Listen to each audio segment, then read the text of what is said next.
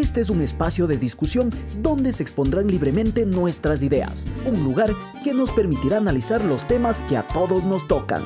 Aquí dejaremos registradas nuestras conversaciones y nuestro pensamiento, historias comunes que nos ayudarán a conocernos de mejor manera. Atrévete a descargarlos en cualquier momento, en la plataforma de internet que tú prefieras. Este es el podcast de Jorge.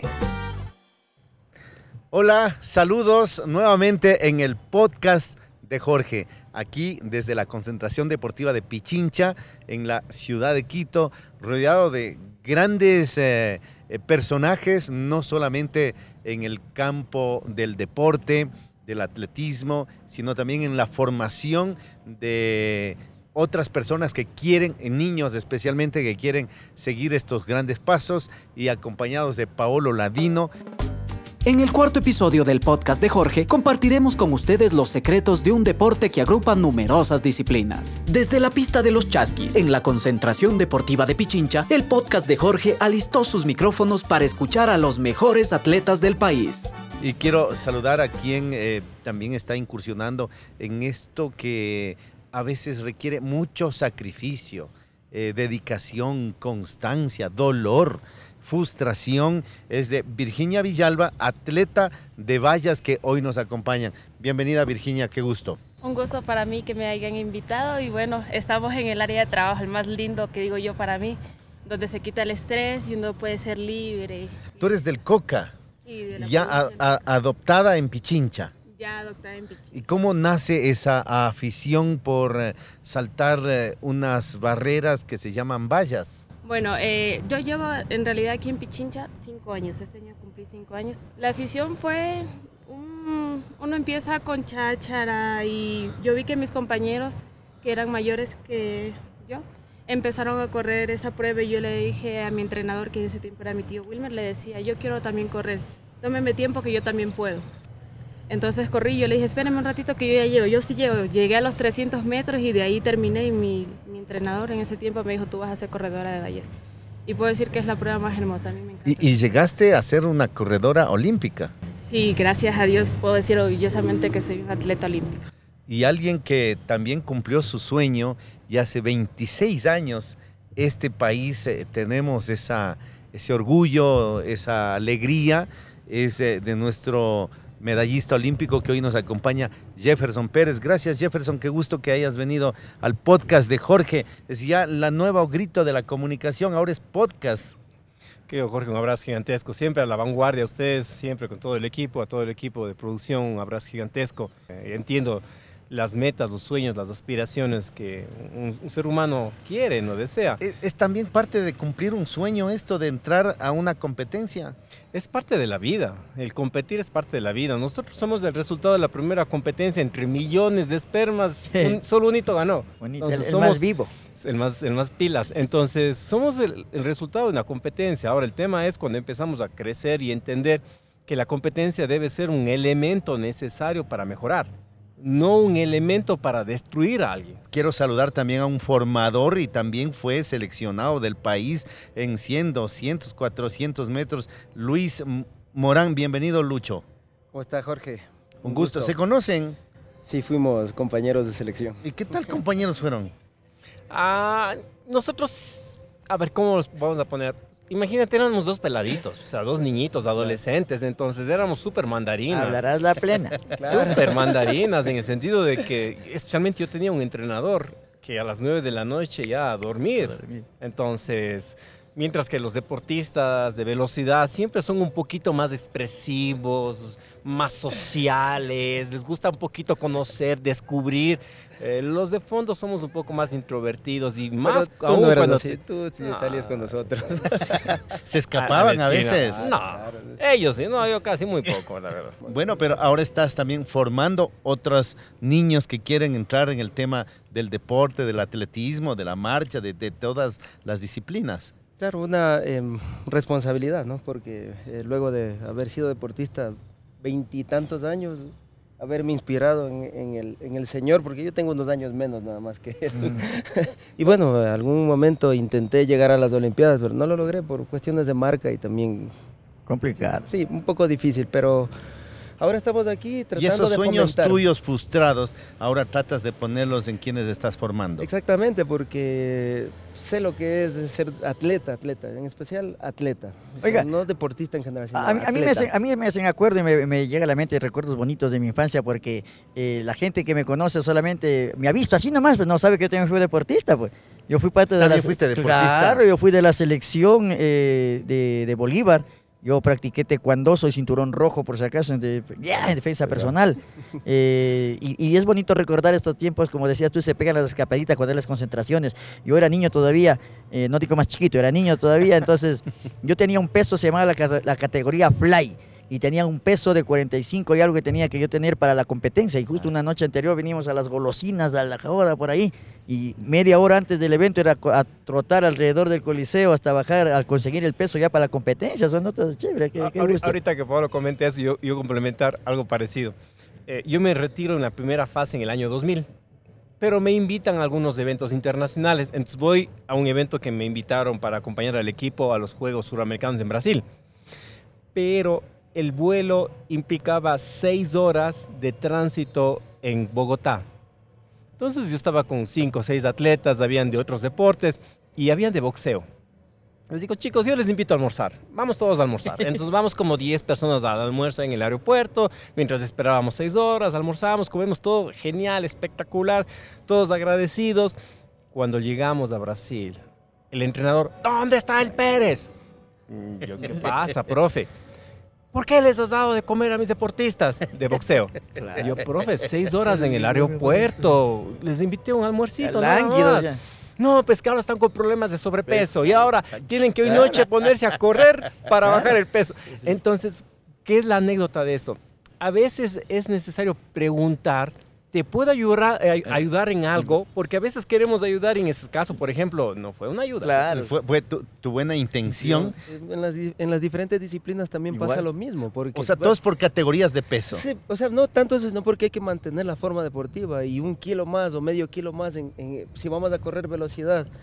Nosotros no tenemos la comida que se tiene en, en- en- Claro. en ese tipo de Yo- eventos. yo, po- pobre parecía, yo pobre parecía tamal porque me pusieron un pocotón de fundas ahí en la barriga para que sude y bajar de peso para, para competir. Eh, Virginia, ¿qué les pedirías tú a, a- a Luis y, y a Jefferson que lo logró y que tú estás tras de ese sueño también de poder algún día darle una medalla a nuestro país?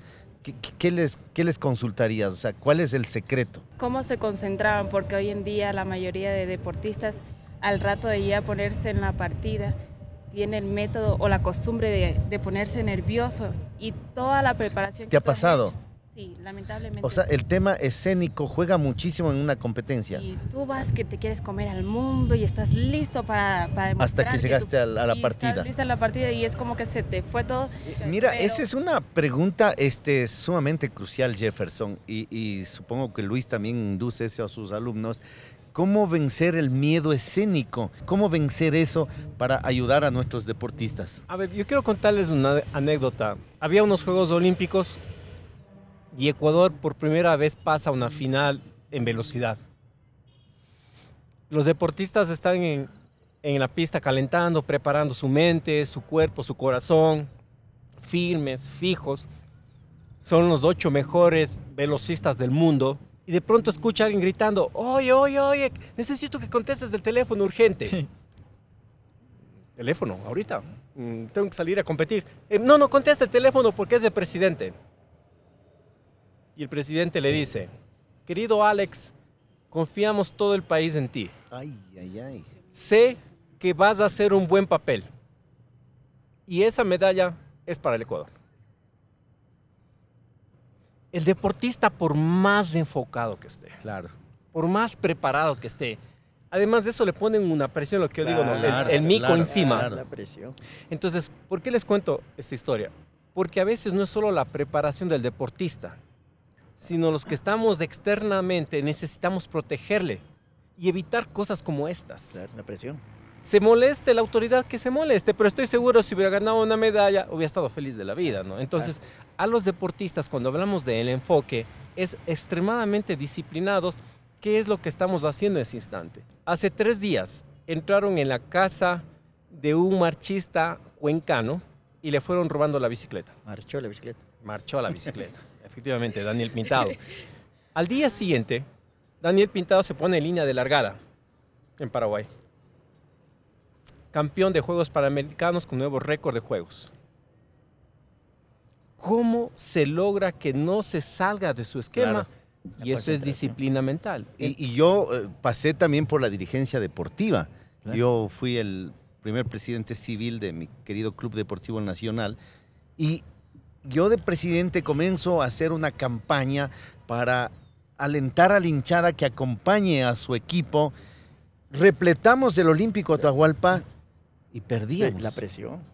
y Ah, perdíamos. la presión. O sea, jugar con un estadio lleno, jugar con una presión de un país encima, este, Doble filo, ¿no? sí, eh, te pasa factura y tienes que, como tú dices, haber trabajado no solamente el músculo, sino también haber trabajado la mente. Exactamente, ay, cuando uno está en alto rendimiento tiene que estar así en línea recta porque sabe que uno tiene que dar un resultado no solo para el país, sino que para la provincia y estar satisfecho uno mismo como deportista, porque cuando uno logra un objetivo no es solo para el país, uno logra un objetivo personal y uno se siente orgulloso.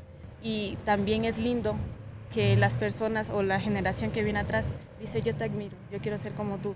Y en este caso yo admiro a, a Luis Morán y a, a Jefferson Pérez porque aparte de que O sea, Pablo Ladino, no mucho. También, pero, Yo un cero a la izquierda.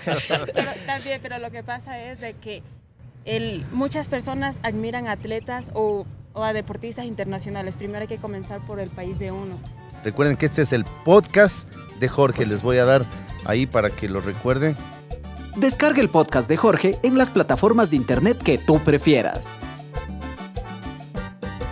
Ahora, yo he escuchado a varias personas que ya han pasado su oportunidad y muchas de esas dicen, es que no tuve apoyo de mi familia.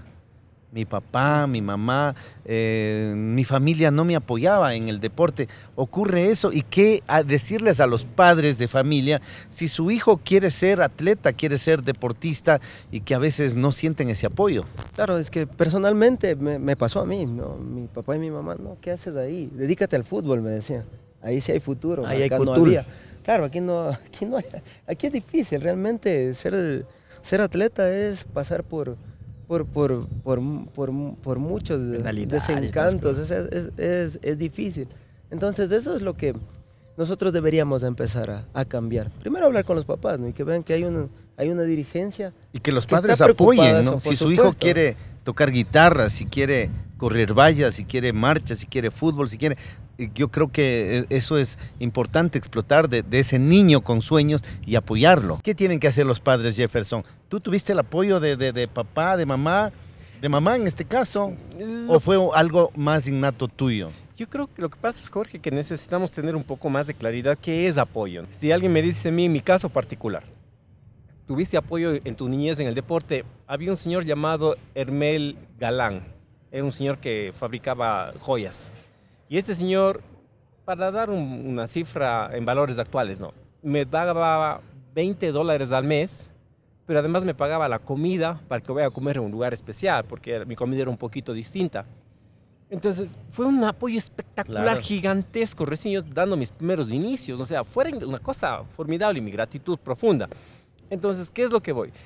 Si comparamos eso con, paralelamente en ese momento con otro país, ah, llámese usted Estados Unidos, China, Rusia, España, cualquiera, eso, cualquiera de esos países, ellos tenían programas para talentos deportivos que no solo les daban la comida, les daban los estudios, les daban el seguimiento, el psicólogo, el médico, el fisioterapeuta. Nutricionista y Entonces, todo. ya tienen el campamento, todas esas cosas. Entonces, si alguien me pregunta a mí, oye, ¿tuviste apoyo? Sí, sí tuve apoyo. No en la dimensión que debía haber tenido, pero sí tuve apoyo. Y, y tú has visto que aquí en el Ecuador, y hemos visto grandes medallistas que realmente se han forjado eh, solos en tus inicios, Virginia. Supongo que es tu esfuerzo y, de tu familia nada más. Bueno, eh, vienen muchas ramas, porque, bueno, lo principal que yo sí tuve fue el apoyo emocional, que fue de mi mami, eh, que ella me dijo, yo te apoyo en lo que tú quieras. Y aún lo sigue haciendo y lo va a seguir haciendo. Cuando la federación te da una mano, te da comida, te da concentración, te da el estudio, eh, te da eh, dónde estar, dónde entrenar, si pides una base de entrenamiento y ellos pueden hacer lo, posible para irte, también eso también ayuda. En el momento de que uno está dentro de la pista, eres tú contra el tiempo y contra las compañeras. Nadie más va a decir, no, te pusieron aquí porque eres no. En ese momento tú demuestras quién eres. Pero, pero tú, digamos, ¿estás consciente de que vas a seguir trabajando hasta conseguir una medalla? Conscientísima, 100% segura. Hasta no lograr mi objetivo, no voy a dejar a un lado lo que estoy haciendo. ¿Has podido conversar con los atletas que también son medallistas, pero que tú les abriste el camino? Porque antes de eso, ¿qué tan cerca estuvimos de tener una medalla? Antes de tu Ah, logro hace ok. 26 años. Antes de. Bueno, imagínense lo que alguna vez yo comentaba, ¿no? En el año 1996 Ecuador ganó una primera medalla de oro olímpica. Si no estoy mal, Richa Carapaz tenía tres años. Neisy aún no nacía. Entonces, ve. sin embargo, vemos que unos años después, Ecuador clasifica por primera vez a un campeonato mundial de fútbol. Vemos que unos años después, por primera vez, un ecuatoriano llega al Everest sin oxígeno. se va incentivando, ¿no? Y hoy cuando escucho a los deportistas, como justamente Virginia acaba de mencionar, no, no dice, es que voy a ir a hacer un esfuerzo y aprender. No, ¿qué es lo que dice? Yo estoy convencida de que haré mi mejor y voy a obtener una medalla. O sea, hoy en día los deportistas que, que van a los Juegos van ya con una mentalidad tan distinta a lo de la generación anterior. Es, ya vamos, queremos ganar una medalla. Que se obtenga o no se obtenga el resultado será otra historia pero ya su mentalidad está visualizada y enfocada y están conscientes de su trabajo en que queremos. No, y de todas maneras, uno también eh, saca experiencias de esto, ¿no? Y ah, ve, ve- ve este recorderis que me hacen a mí también, por ejemplo, en lo que decía Virginia, en esta eh, situación de cómo vencer el, lo que decimos los, los artistas, decimos el pánico escénico, pues no. Antes, ¿Tú también sientes miedo antes de subir a un escenario? Claro, de ley. Yo creo que la gente, hasta por más experiencia que tenga, siempre. ¿Y te ha pasado no, algo feo en el escenario, así como que se te ha ido el cassette? Calla, casi. Yo me acuerdo que estaba una, en, una, en una, ¿cómo se llama esto? Que es un ingenio azucarero, como para 3.000 eh, eh, hermanos, hermanos campesinos. Pero estaban guaspeteando, pues los manos ya estaban en la fiesta, eso viva la Navidad, que por aquí, por acá. ¡Ping! Aparezco yo en escena. Y la gente estaba en rumba, pues, ¿no? Entonces la gente, ya- yo, yo hacía por ahí mis chistes, uno que otro, jijiji, jajaja. Hasta que uno del fondo dijo, sale, queremos música, sale que sea payaso. Entonces, claro, esos, esos niveles de, de- de concentración que tienes que tener para solventar toda esa situación, tanto en competencia, creo yo, también como el que nos pasa a nosotros, ¿no? Entonces sí hay que tener la, la- la capacidad de Claro, pero ahí-. Ahí yo tengo algo que acotar. Jefferson tenía 20 kilómetros para concentrarse, ¿no? En, el- en cambio, la velocidad es más corto, es eh, una, una. fracción de segundo y está fuera de, ¿Y cuál fuera de es, servicio. cuál es? Porque tú eres récord nacional. claro. Fui récord eh, de- velocista, sí, sí, ¿no? fui el récord de los 100 metros y todavía tenemos por ahí un récord de- del relevo 4 por 100. No, Sí, no, eh, per- sí, sí, perdón sí. que te interrumpa, ¿no tuviste por ahí unos profesores, algunos de la Marín, por si acaso? No. arranchan, man, y sóplate, ¿quién los coge? tres factores en la consecución de tu medalla. Yo creo que primero, sobre todo en la medalla de mi vida, ¿no? Es la familia. Concuerdo plenamente. Y, y permítanme contarles nada más una pequeña situación. Yo estaba entrenando para el Campeonato Mundial de Mayores, tenía 20 a 20, 21 años. Y pasamos de una crisis porque, a 21 años, porque justo estábamos construyendo también nuestra casita, entonces todos los ahorros iban para construir la casa, ¿no? Y yo era deportista que estaba entrenando para un campeonato del mundo. Y en mi casa comíamos una lechuga, estoy hablando de 21 años, una lechuga, un tomate y dos cucharas de arroz. Hasta que un día mi madre dijo, no, tú no puedes seguir comiendo así. Tú estás entrenando para el campeonato del mundo. Y me empezó a poner una mortadela frita encima de aquello. Y mis hermanos no tenían esa mortadela. Estoy hablando de 21 años. O sea, ¿a, qué, es a qué es lo que voy? La comprensión de la familia. Yo llegaba de mis entrenamientos hecho pedazos, eh, justo para los Juegos Olímpicos, y lo que hacía es irme a dormir. Y estábamos todos en casa con mi madre, en esa época vivíamos todos juntos, ¿no? Y mi madre le decía a mi hermano, Fabián, Fabián, vean que trapees la, la cisterna o el patio. Pero hágale levantar a su hijo que está solo durmiendo. Entonces, y luego, luego, luego que gané los Juegos Olímpicos, mi hermano me decía, anda a dormir todo lo que quieras. Pero, pero ¿a qué es lo que voy? La familia. O sea, fundamental la familia, la familia. Yo creo que lo segundo es estar consciente de qué es lo que tengo, qué es lo que quiero y qué es lo que puedo. Entonces, una vez que estemos conscientes de esto es lo que tengo, esto es lo que quiero, ¿puedo alcanzarlo o no puedo alcanzarlo? Para poder trabajar, para trabajar mm, clarísimo. Y el tercero, sí creo que es la estructura organizativa. ¿Y a qué me refiero? vi hace poco el tema de la historia de Peleno, que uno de los primeros que le enseñaron a, controlar el balón fue el papá, pero lo que le enseñó a controlar el balón fue con un mango maduro. Entonces cada vez que Pelé tenía que tocarle con, la, con el muslo... A patayucha. A patayucha. Tenía que golpear con el muslo, no tenía que reventarle el, el, mango maduro. Entonces aprendió a controlar Entonces, el tercero es el entorno.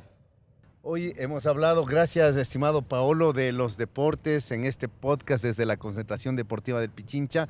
Espero que lo hayas pasado bien. Sí, no, yo recordando cosas chéveres y al final también, este, a mí también pregúntame lo mismo, las tres cosas. Yo al apoyo también de la familia. Porque bueno, tú eres un connotado artista y creo que estás al nivel de cualquier expresión porque acá Jefferson tiene una medalla y acá Virginia está buscando esa medalla. Acá este, Luis tiene sus, eh, sus, logros. Sus logros y, claro, tú tienes algo que muy pocas personas también eh, tenemos, que es la capacidad de arrancar una sonrisa, que es la capacidad de hacer reír, que es tan difícil, ¿no? Porque se dice que es más fácil hacer llorar que hacer reír. Y y déjame decirte, solo viéndote ya das chiste. es que eso me hace acuerdo, Jefferson, que contaba del, pana periodista que te había notas feas y todo, porque al inicio era así, pues no, lo, importante es el apoyo, porque yo me acuerdo que mi familia, eh, no voy a decir quiénes, no, él le dice, ¿qué vas a estar de limosnero haciendo teatro en la calle, que en ese sol quemándote? ¿Qué va a ser eso trabajo ahí pidiendo limosna, dando pena? Pero ya cuando uno comienza ahí un poquito a subir, esa es mi familia. es Paolo. Es verdad lo que dice la Dina, ¿verdad? Porque cuando nosotros fuimos al Campeonato Mundial de, de Postas, de relevo, o sea, nadie sabía de nuestra existencia, nadie. ¿En dónde fue eso? En Polonia. Y corrimos, le juro, con una temperatura tan fría que yo decía, Diosito, dame calor, que estoy que me muero pero cuando conseguimos el sexto lugar en la 4% que nos llevó a los Juegos Olímpicos y cogimos la medalla de bronce en la 4x200, cuando nosotros llegamos, ah, tú eres la que corriste, sí, muchas gracias. Estoy muy orgullosa de haber representado al país, pero estoy aquí. Y es lo que quiero fomentar para los niños que vienen atrás. Felicitaciones, Virginia, que logres tu medalla. Muchas gracias. Dios quiera y con tu trabajo que logres esa meta de tener una medalla como la que alcanzó este Jefferson Pérez. Luis, muchas gracias. Igual, igualmente, o sea, estamos aquí para trabajar por el deporte, por el atletismo y que todo salga adelante y contar con algunos auspicios, estamos por ahí esperando. Jefferson, muchas gracias por habernos acompañado en este podcast. ¿Cuál es la siguiente medalla en la vida que estás entrenando y persiguiendo? Esa es una pregunta tan linda y tan maravillosa y muchas gracias Jorge porque dicen que uno vive como un péndulo, ¿no? Entonces hay un momento que dice necesito, necesito, necesito. Pero hay otro momento del péndulo que dice devolver, devolver, devolver. Y eso es lo que he buscado, prepararme para devolver a través de la fundación. Tenemos 15 años la Fundación Jefferson Pérez, a través de hacer eventos masivos, llevamos 18 años como empresa haciéndolo. Es decir, entonces, lo que sí les podemos comentar, queridos amigos, y aquí tenemos ejemplos increíbles, ninguno de los personajes que nos encontramos aquí hacemos algo sin antes prepararlo, sin antes entrenarnos, sin antes capacitarnos, sin antes visualizarlo. Tengan confianza, porque estamos, somos gente preparada. Que en, una ocasión hacemos de una actividad y cuando cambiamos de actividad, créanme que es el mismo principio, honestidad, trabajo, esfuerzo, transparencia. El sacrificio, el trabajo, la constancia siempre va a tener eh, su recompensa. Aquí se ha determinado en lo que los psicólogos llaman la carencia afectiva. Miren que la familia es el primer núcleo de apoyo para lograr los sueños de esos jóvenes, de esos niños. Y la felicitación a cada uno de ustedes en estos espacios fue el podcast de Jorge. Nos vemos próximamente. Muy bien, compañeros. Él es Jorge Yunda En este cuarto episodio, junto a Jorge tuvimos la oportunidad de escuchar, dialogar y aprender de las glorias del atletismo ecuatoriano. Historias inspiradoras que nos demuestran que el Ecuador es un semillero de deportistas en múltiples disciplinas. Cómo influye la preparación, las condiciones socioeconómicas, históricas y culturales, el desarrollo de los talentos, las oportunidades y la recompensa máxima por sus esfuerzos. Este es el podcast de Jorge.